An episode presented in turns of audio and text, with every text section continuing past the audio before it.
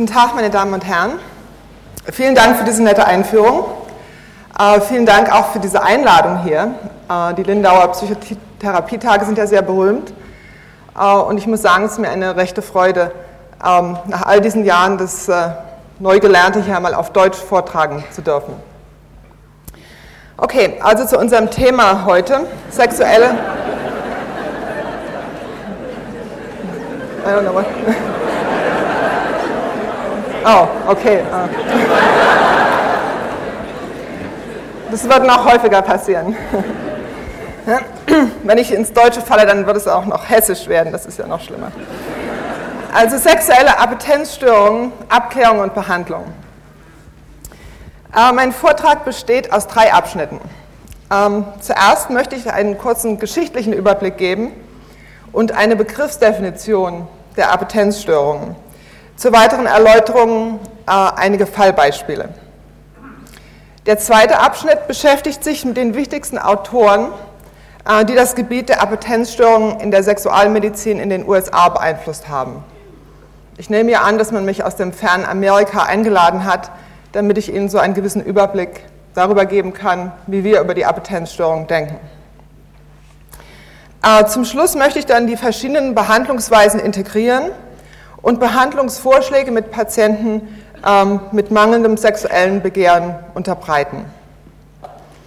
Der relative Einfluss von biologischem Trieb, psychologischem Wunsch nach Nähe und Bindung und, und den soziologischen Regeln für geschlechtsspezifisches Rollenverhalten zieht sich wie ein roter Faden durch die Erörterung der Appetenzstörungen.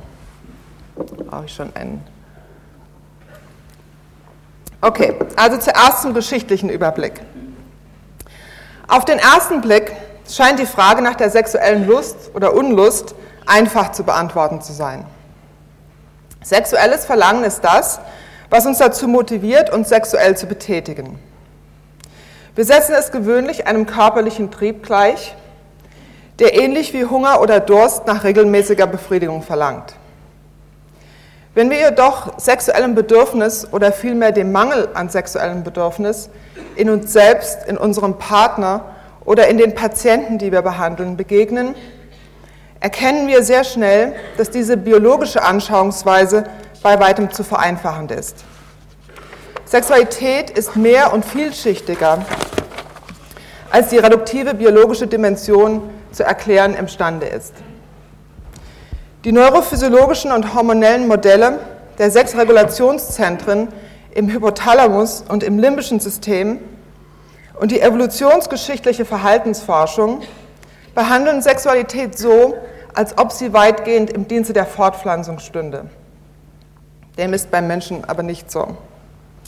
Sexuelles Bedürfnis ist also nicht nur ein physiologischer Trieb, sondern ein vielschichtiges Verlangen, das uns, ähm, es ist, das eine große Variation an Intensität zeigen kann. Es ist außerdem eine psychologische Kraft, die schon vor dem sexuellen Akt beginnt äh, und die die Erregung und die Leidenschaft, die wir empfinden, modifiziert. Es ist ein Verlangen, das uns in die Arme von einigen treibt und mit gleicher Heftigkeit von anderen abstößt. Sexualität ist eine Widerspiegelung unserer privatesten Gedanken und unseres inneren, innersten Selbst, aber auch ähm, eine Reflexion der Geschlechtsrollen, die uns die Gesellschaft abverlangt. Okay, jetzt muss ich diesen Knopf betätigen hier, das erste Slide. Ähm, nicht dunkel genug. Ich habe das jetzt auf meinem Computer gelernt und habe alle Knöpfe ausprobieren müssen. Okay. Das ähm, Konzept des Sexual Scripts äh, beschreibt diesen Tatbestand. Das heißt also, das ist ähnlich wie, ein, äh, wie die Regieanweisung äh, zu einem Theaterstück. Ähm, beschreibt in der Sexualität, wer was mit wem, wo, wie und warum macht. Das ist ein Konzept, das von John Gagnon in 1973 eingeführt worden ist. Who, what, where, when, how und why.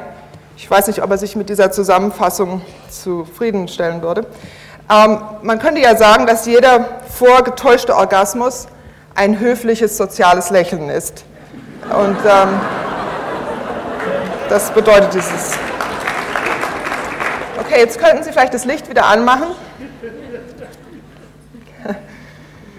Ähm, wie verfahren diese Situationen sein können, möchte ich gern an einigen Fallbeispielen verdeutlichen. Der erste Fall.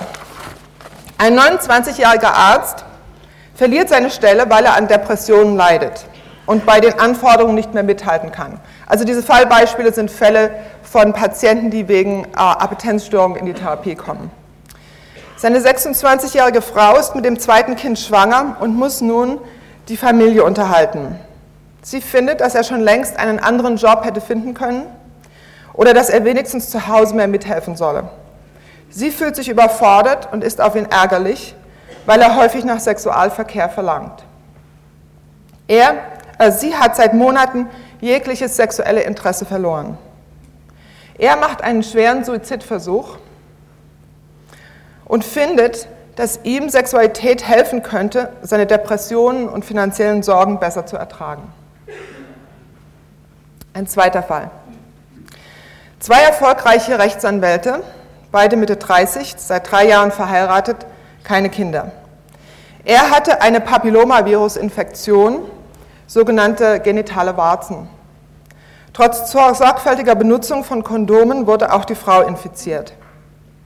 Sie ist voller Ärger und wirft ihm die vielen häufig wechselnden Partnerinnen vor der Heirat vor. Beide sind inzwischen symptomfrei, aber sie sind zu entfremdet, als dass sie sexuell miteinander umgehen könnten. Die Frau versucht immer wieder erfolglos, äh, eine zärtliche Beziehung zu ihm herzustellen. Aber er hat seit der Hochzeitsreise einfach kein sexuelles Verlangen mehr. Sie, leben, sie leidet unter seiner emotionalen Kälte und ist hoffnungslos und ängstlich. Beide möchten gerne Kinder haben. Und obwohl sie ihm mehrmals und ausführlich vergeben hat, kann er seine Schuldgefühle nicht überwinden. Er fühlt sich sexuell verunsichert und reagiert auf jede Bemerkung, als ob es sich um eine Kritik handle. Das ist ein Fall, den ich im Moment noch behandle und vielleicht kann ich in der Diskussion einige Anregungen kriegen. Ähm, ohne Zweifel kann die diagnostische Abklärung eines normalen sexuellen Verhaltens, äh, Verlangens nicht kultur- oder geschlechtsunabhängig vollzogen werden. Bei Paaren, in denen ein Partner an sexuellem Desinteresse leidet, unterstellen wir den Männern das Recht auf einen gesunden sexuellen Hunger, während lustvolle Frauen sich der, des Verdachts der Manie oder gewisser Persönlichkeitsstörungen bezichtigt sehen. Sie denken wahrscheinlich, das sei eine altmodische Einstellung, äh, allerdings glaube ich, dass wir der sexuellen Impotenz einer Frau gegenüber, soweit sie nicht reaktiv auf die eines Mannes ist, sehr ambivalente Gefühle haben. Ähm, alten Spra Frauen sprechen wir die, die Sexualität ganz ab oder finden es abstoßend. Ich habe einmal ein 70-jähriges Ehepaar behandelt, äh, bei dem die Frau noch sehr aktiv war und unternehmungslustig war und unter anderem am Sonntag in der Kirche Jazz sang. Ihr Mann dagegen hatte weit weniger Energie und kein Interesse an sexuellen Beziehungen mehr. Sie lockte ihn jedes Wochenende auf das große Doppelsofa im Wohnzimmer, stellte einen Spiegel daneben, holte den Vibrator aus der Schublade. Mein Co-Therapeut, der zum ersten Mal am, am Sexualtherapietraining teilgenommen hatte, schaute mich nach der Stunde ganz entsetzt an. Er meinte, die Frau sei sicher hypomanisch. Junge Frauen, die zum Beispiel außereheliche Beziehungen unterhalten, weil sie sich in der Ehe sexuell unbefriedigt fühlen, beurteilen wir mit einem strengeren Maßstab, als wir das bei einem Mann in der gleichen Situation tun würden. In jedem Fall wird der Therapeut von dem Paar in die Rolle des Schiedsrichters gedrängt, der nun von einem wissenschaftlichen, in Anführungszeichen, Standpunkt ähm, die Frage nach der normalen Häufigkeit von sexuellen Beziehungen entscheiden soll. Ähm, ein paar Bemerkungen zur Epidemiologie dieser Störung. Bemerkenswert ist, dass die Prävalenz, die Häufigkeit der Appetenzstörungen im Vergleich zu anderen Sexualstörungen sehr zugenommen hat. Also anderen Sexualstörungen wie Erektionsstörungen oder Orgasmusschwierigkeiten. Und diese Zunahme ist in den letzten zwei Jahrzehnten von 1970 bis 1990 beobachtet worden. Ähm, verschiedene Sexualtherapiekliniken in den USA, sowohl als auch in Europa, haben eine stetige Zunahme äh, von diesen Fällen beobachtet, äh, in denen zumindest ein Partner äh, an Lustlosigkeit als primärem Symptom leidet. In Hellensinger Kaplan's Zentrum in New York stellten diese Patienten 38 Prozent aller Fälle dar. Hellensinger Kaplan ist ja eine der berühmtesten Sexualforscherinnen in Amerika, die leider vor kurzem an Brustkrebs verstorben ist und wie ich gehört habe, auch hier vor Jahren schon Vorträge gegeben hat.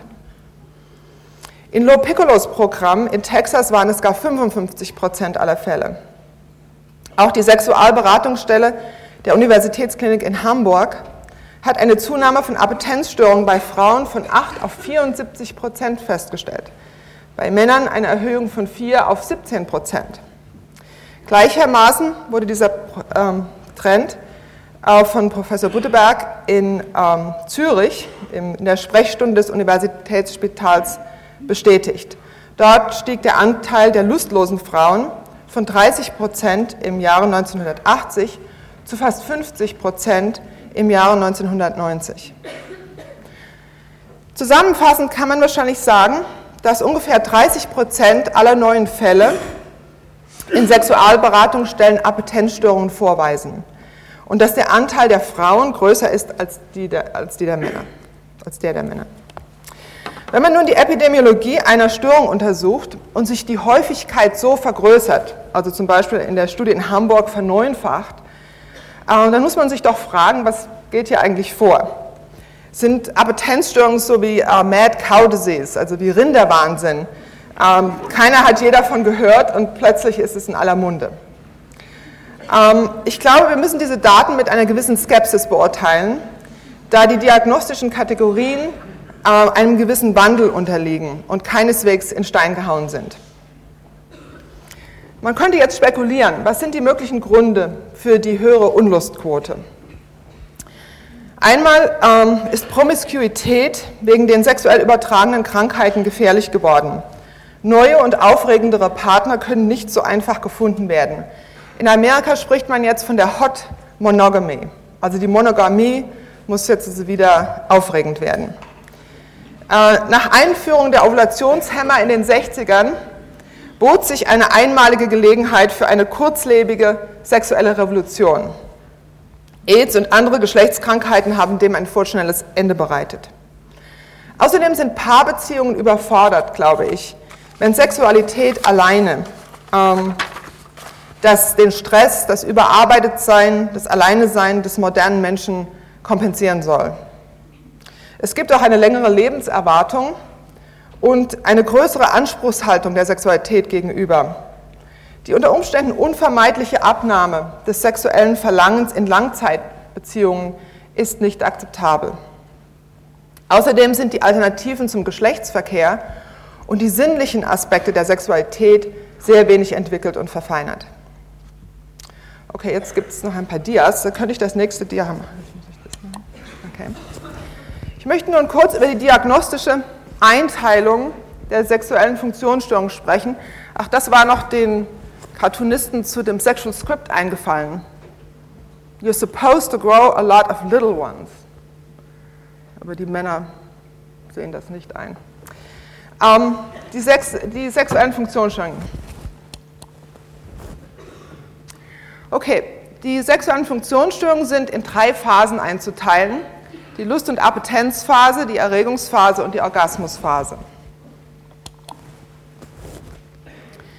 Beim Mann und bei der Frau hat man das in einer parallelen Weise angeordnet. Wir beschäftigen uns ja jetzt mit der Lust- und Appetenzphase. Die Symptome dort werden als Libidomangel ähm, oder Appetenzmangel bezeichnet und Aversion. Und bei der Frau in der gleichen Weise als Libidomangel und sexuelle Aversion.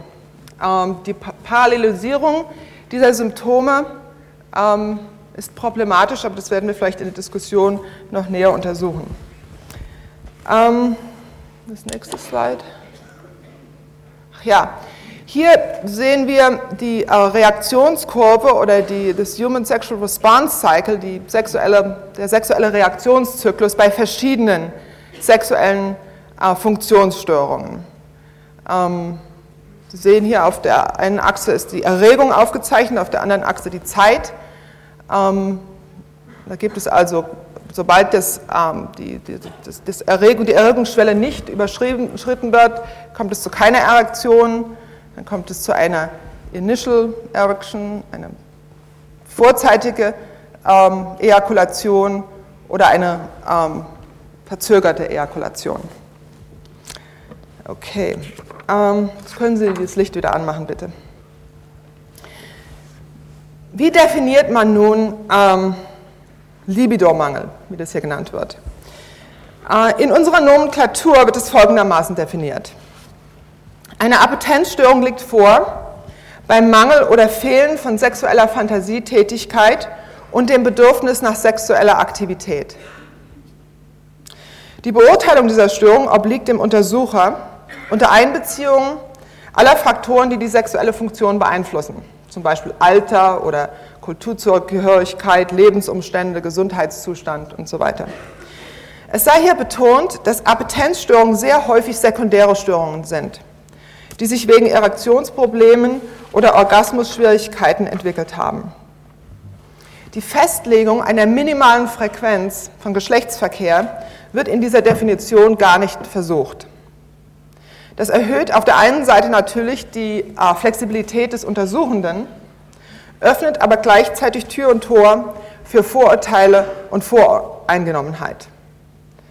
Insbesondere wenn Untersuchende dazu neigen, die eigene sexuelle Erfahrung als Bezugsrahmen zu benutzen.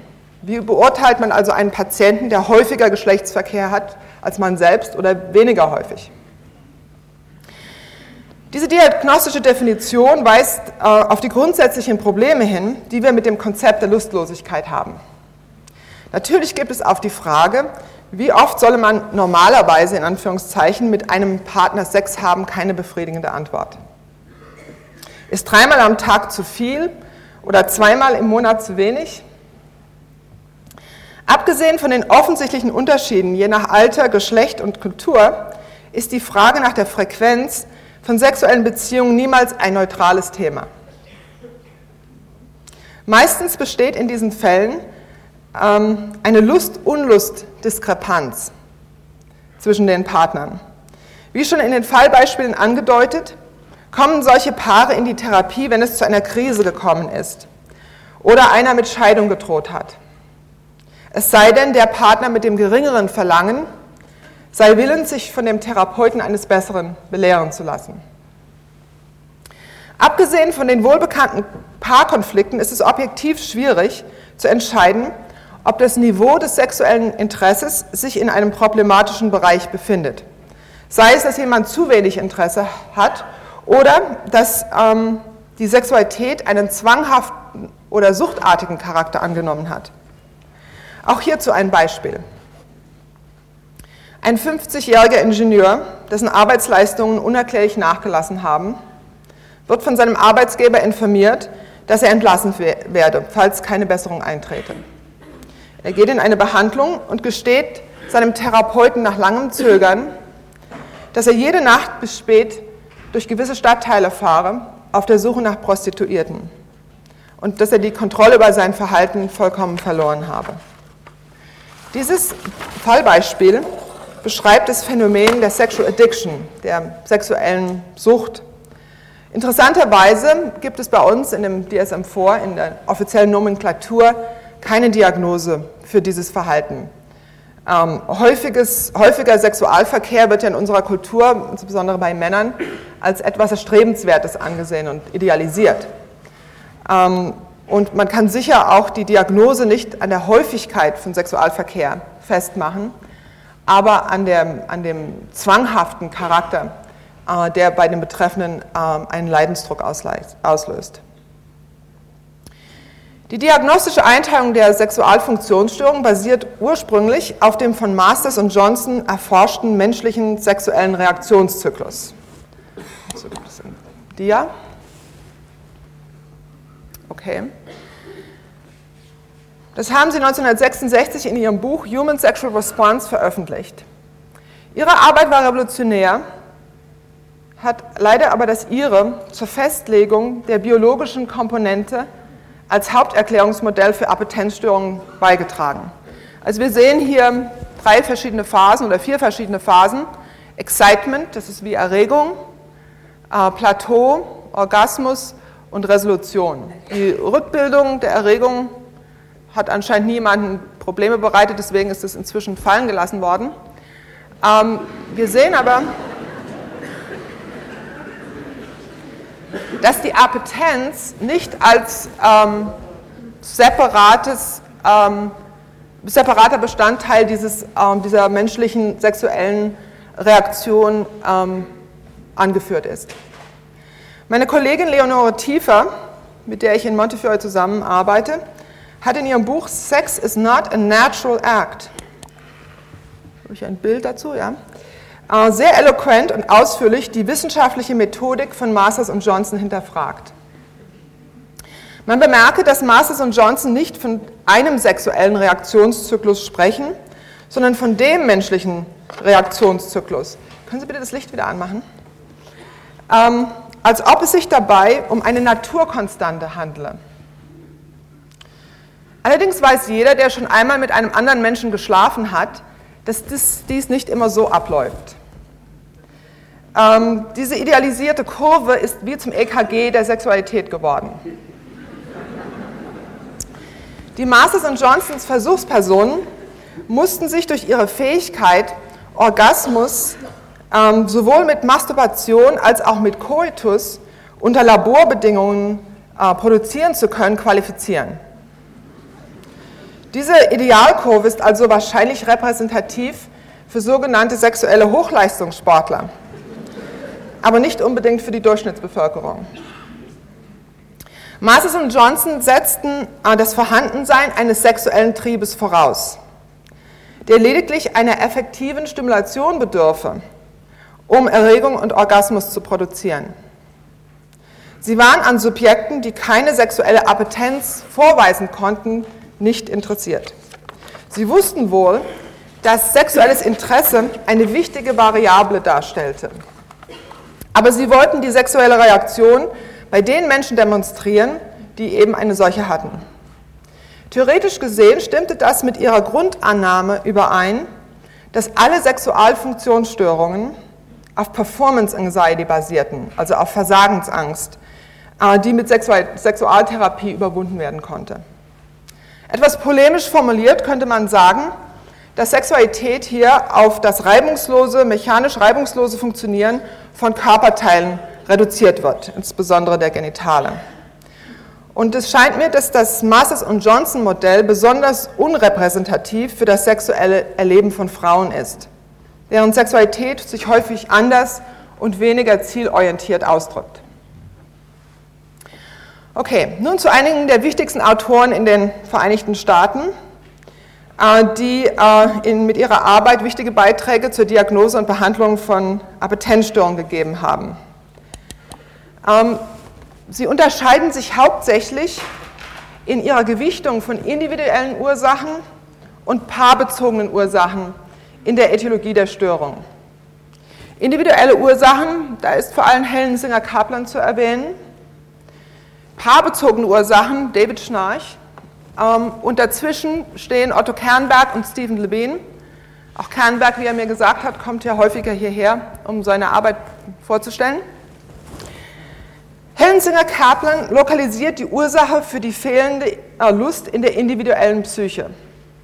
Während David Schnarch, der aus dem Feld der Familien- und Systemtheorie auf die Sexualität gestoßen ist, die mangelnde Appetenz der gestörten Homöostase zwischen den Partnern zustreibt.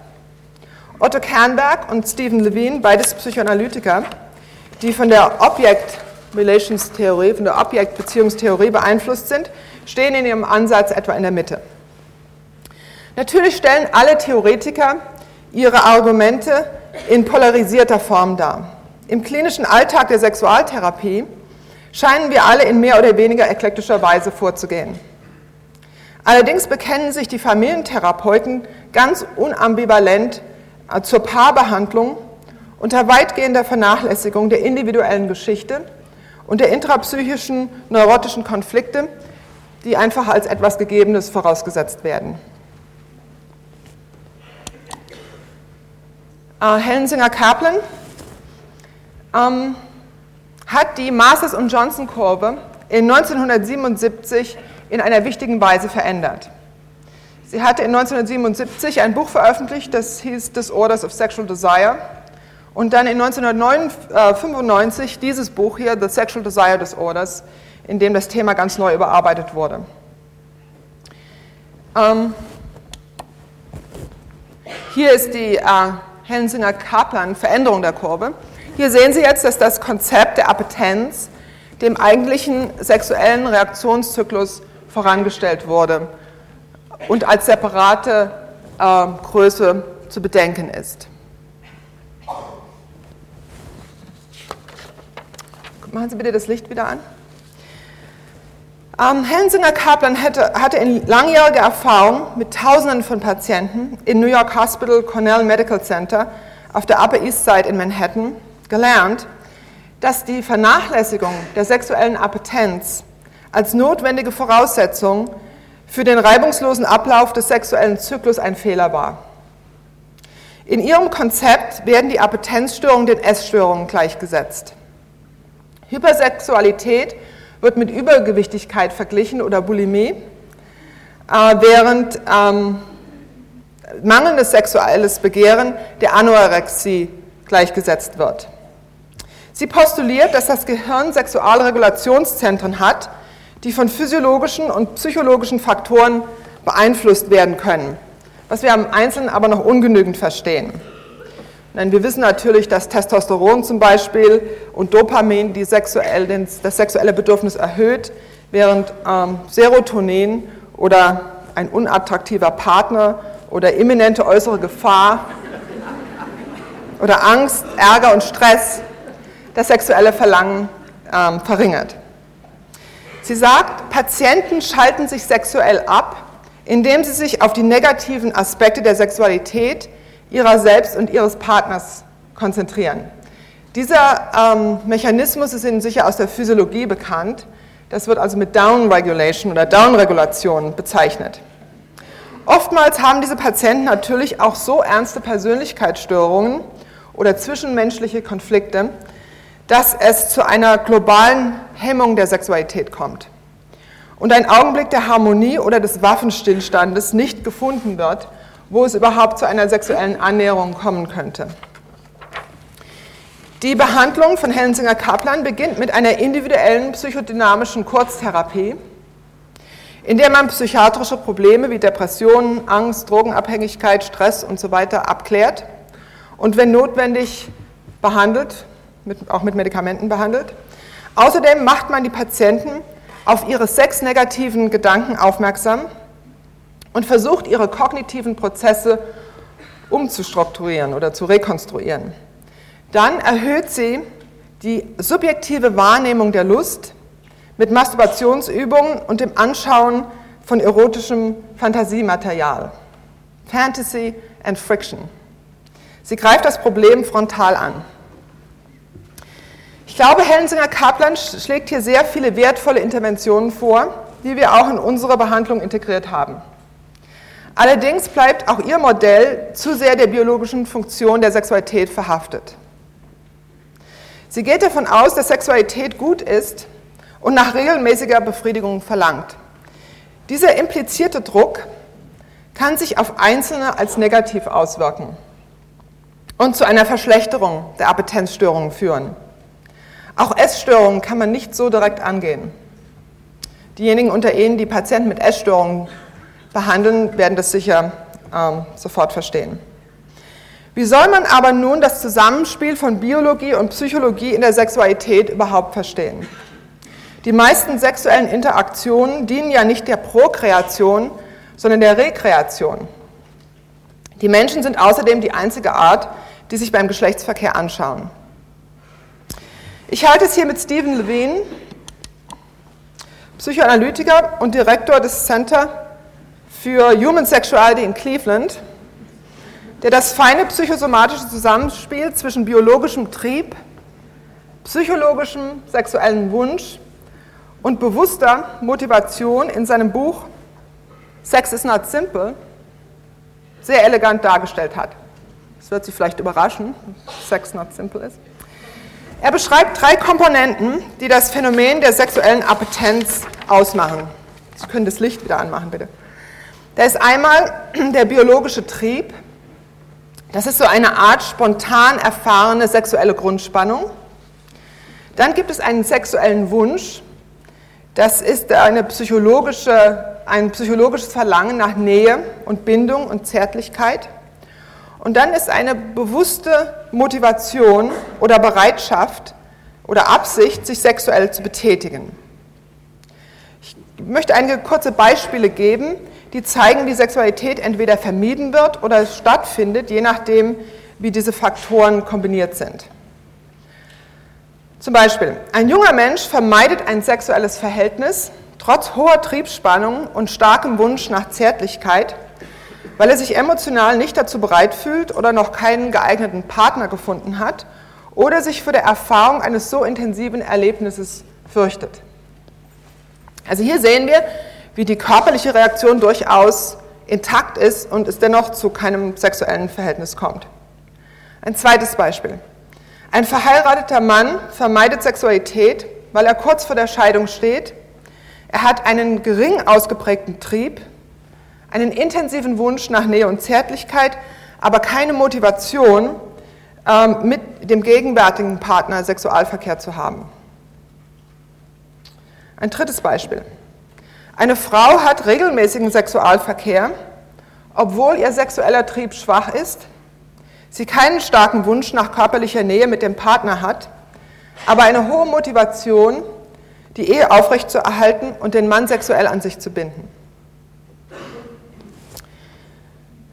Stephen Levine ähm, behandelt Patienten individuell und auch als Paar, aber von den Autoren, die ich Ihnen hier darstelle, ähm, ist er noch sehr der, so der individuellen psychoanalytischen oder psychodynamischen Therapie äh, verhaftet.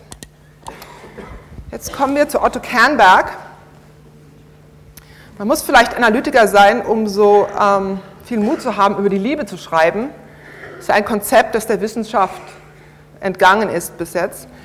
Ähm, Love Relations, ein Buch, das 1995 veröffentlicht worden ist. Und er vertritt hier die Ansicht, dass die Grundlagen, jetzt können das Licht wieder anmachen, dass die Grundlagen für spätere sexuelle Befriedigung in der frühkindlichen körperlichen Interaktion mit der Mutter oder der Pflegeperson gelegt werden. Erotogene Zonen entwickeln sich während der glücklichen Erfahrung des Berührtwerdens und des Gehaltenwerdens. Eine weitere Modifikation erfährt das sexuelle Verlangen durch das Vorhandensein grundlegender aggressiver Triebe, die zum Beispiel zu Perversionen führen können. Die Erfahrung der ödipalen Dreiecksbeziehung oder vielmehr die Überwindung des Ödipus-Komplexes, sowohl als auch die Entwicklung von Persönlichkeitsstörungen, insbesondere wenn sie ähm, von narzisstischer Natur sind oder Borderline ähm, Persönlichkeitsveränderungen sind, haben einen wichtigen Einfluss auf das individuelle sexuelle Schicksal. Zum Beispiel finden wir bei, bei narzisstischen Patienten entweder einen vollkommenen Mangel an sexuellem Begehren, weil sie das Risiko einer potenziellen Enttäuschung oder Ablehnung durch den Partner gar nicht ertragen könnten. Oder wir sehen ein breit gestreutes, wie zufälliges unspezifisches und notwendigerweise unbefriedigend bleibendes sexuelles Begehren, das nicht zu einem erotischen Verhältnis führen kann. Kernberg, glaube ich, sehr wichtig, unterscheidet ausdrücklich zwischen sexuellem Begehren auf der einen Seite und erotischem Begehren auf der anderen Seite. Er sagt, das sexuelle Verlangen hat ein primitives Teilobjekt zum Ziel während das erotische Begehren durch das Verlangen nach einem bestimmten Objekt gekennzeichnet ist. Der relative Beitrag von biologischem Trieb und psychologischem Affekt kennzeichnet auch diese Diskussion. Er baut natürlich auf der Freudschen ähm, Theorie der Triebe und der Instinkte auf, hat aber ähm, mit dem Begriff der Affekte so eine Art Brückenelement zwischen den Instinkten und den Trieben hergestellt. Er äh, behandelt auch weitgehend individuelle Patienten, aber er hat mir erklärt, dass er jetzt auch Paartherapie durchführt ähm, nach psychodynamischen Prinzipien äh, und dass sein Buch durch, durch diese Erfahrungen motiviert war.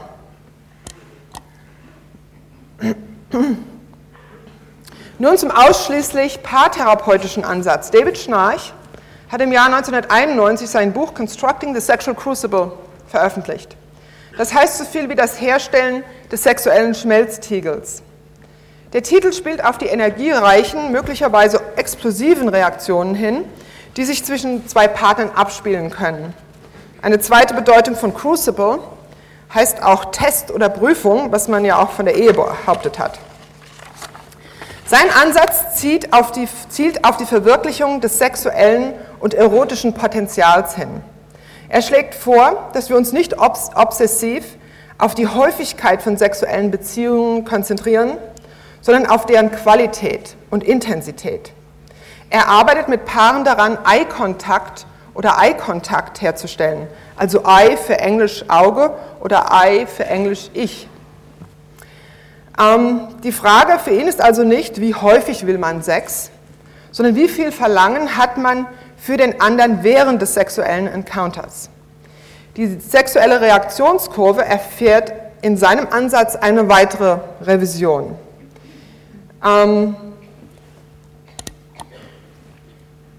die Variationen des sexuellen Reaktionszyklus, die häufig auftreten, sind seiner Meinung nach als normal aufzufassen. Also wir sehen ja hier alle möglichen Reaktionen Jemand in der B-Kurve hat also einen schnellen Orgasmus und dann noch einen Orgasmus oder in der N-Kurve, ich kann es nicht so genau sehen jetzt, folgt dem Masters und Johnson und Kaplan-Modell oder in der E-Kurve, da wird die, das Erregungs, die Erregungsschwelle gar nicht überschritten und so weiter und so fort. Also ich glaube, es ist eine wichtige konzeptionelle ähm, Herausforderung an, an uns, auch diese Reaktionskurven als normal anzusehen.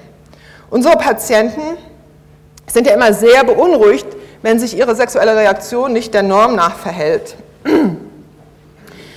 Ähm, ich glaube, wir müssen die Fixierung auf die Genitalität in den Orgasmus als Hauptziel einer jeglichen sexuellen Interaktion in Frage stellen. Die Masters- und Johnson-Kurve hat zu einem spezifischen sexuellen Skript sowie zu einer Tyrannie geführt sodass Patienten jede Abweichung davon als Bad Sex ansehen und den damit verbundenen Verlust an Selbstbewusstsein ähm, erfahren. Jetzt habe ich noch zwei humoristische Veränderungen hier. Ähm, also der Vater sagt zum Jungen, das war noch eine Zeit, wo Männer äh, immer noch große Heldentaten vollbrachten, aber sehr selten mit ihren, Gefühlen, mit ihren Gefühlen in Verbindung standen. Das braucht vielleicht keine Worte. Okay, vielen Dank, das waren die ganzen Slides. Jetzt können Sie wieder das Licht anmachen. Okay, also das Konzept der Appetenz verschmilzt in, der Schnarchen, ähm, in dem Schnarchen-Schmelztiegel mit dem der Erregung. Appetenz wird transformiert in Leidenschaft, Sehnsucht, Lust oder verzehrendes Verlangen nach einem bestimmten Partner. Ähm, wenn man sich auf die ekstatische Dimension der Sexualität bezieht, dann verschwinden die vorwurfsvollen Blicke auf das Kalenderblatt. Und das Paar kann den ausweglosen Stillstand in der Beziehung überwinden. Würde man nicht lieber gelegentliche ekstatische quasi persönlichkeitsverändernde sexuelle und erotische Erlebnisse haben, als die üblichen zehn Minuten von Wham, Bang, Thank you, Ma'am. Okay, so, nun zum Schluss die Therapie. Ähm, wir führen, das wird Sie jetzt vielleicht überraschen, die Standard-Sexualtherapie durch, aber besonders bei den Appetenzstörungen haben wir wichtige Modifikationen eingeführt. Wir haben ein Aufnahmegespräch mit beiden Partnern, dann Einzelgespräche zur Erhebung der individuellen Anamnese, dann die Roundtable Discussion, das ist eine Paarsitzung zur Formulierung des Problems und der verhaltenstherapeutischen, des verhaltenstherapeutischen Therapieplans, der mit Sensate Focus oder Streichelübungen ähm, äh, als Grundstruktur durchgeführt wird. Ähm, wir behandeln also nun zu unseren Modifikationen dieses Standard, ähm, dieser Standardbehandlung. Aller Hellenzinger Kaplan behandeln wir psychiatrische Symptome, bevor wir das Paar überhaupt einer Sexualtherapie äh, zulassen. Dann versuchen wir, den unvermeidbaren Stillstand in der Beziehung dadurch zu überwinden, dass wir die zentrale Stellung der Sexualität relativieren. Wir erklären die Sexualität zu einem angenehmen Hobby und versuchen ihr die Bedeutung einer Entscheidung auf Leben und Tod zu nehmen. Damit frustrieren wir die Erwartungshaltungen beider Partner. Ähm, einmal des Partners, der im Stillen gehofft hat, dass wir mit medizinischer Autorität die Sexualität als etwas Gesundes und Lebensbejahendes verschreiben und des anderen Partners, der sich vor diesem normativen Druck gefürchtet hat.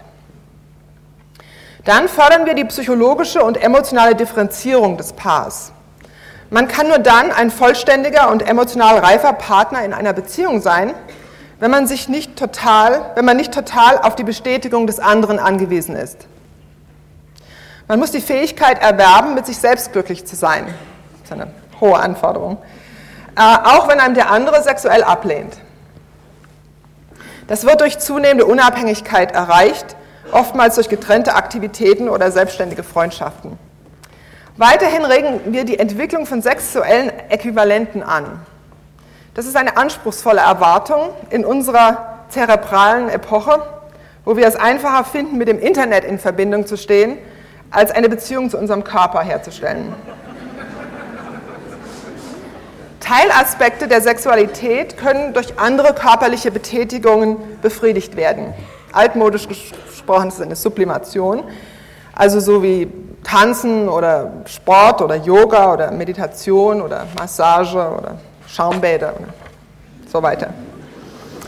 Die Streichelübungen oder das Sensate Focus werden in die Therapie erst dann eingeführt, wenn es in dem Paarkonflikt zu einem Waffenstillstand gekommen ist. Wir betonen dabei die sinnliche Erfahrung der Sexualität und nicht den Geschlechtsverkehr. In unserer Kultur scheinen wir auf die Sexualität der Körperöffnungen fixiert zu sein, anstelle, äh, anstatt auf die Sexualität der Körperoberfläche.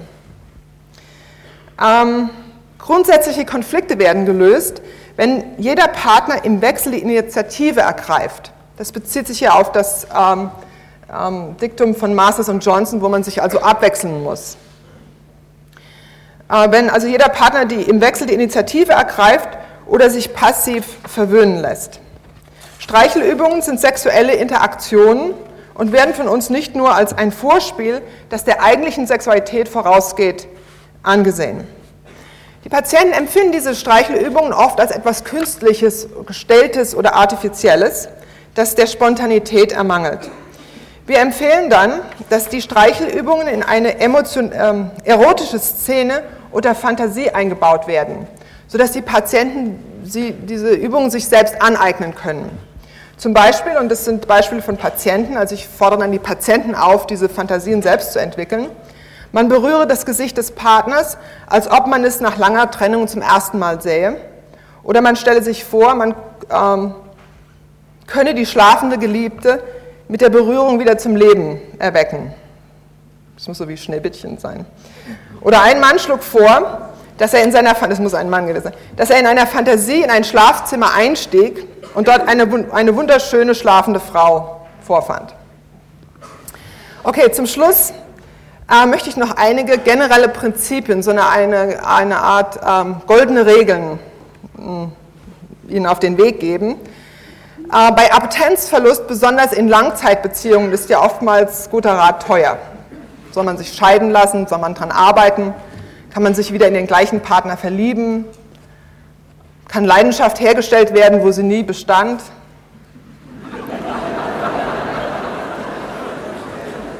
Man darf dabei nicht vergessen, ähm, dass sexuelles Bedürfnis bei Männern und Frauen vielleicht das gleiche, aber nicht unbedingt dasselbe ist. Das ist ein Zitat von Carmen Lange aus Hamburg. Okay, also hier die goldenen Regeln. Ich muss mich jetzt beeilen. Ähm, das erste ist Priority, die Priorität. Welche Priorität gesteht man der Sexualität zu in seinem Leben? So viel wie der Verschönerung des Eigenheims oder weniger. Timing, wie viel Zeit ist man willens, sich, ähm, der Sex, also wie viel Zeit ist man willens, sich zu nehmen?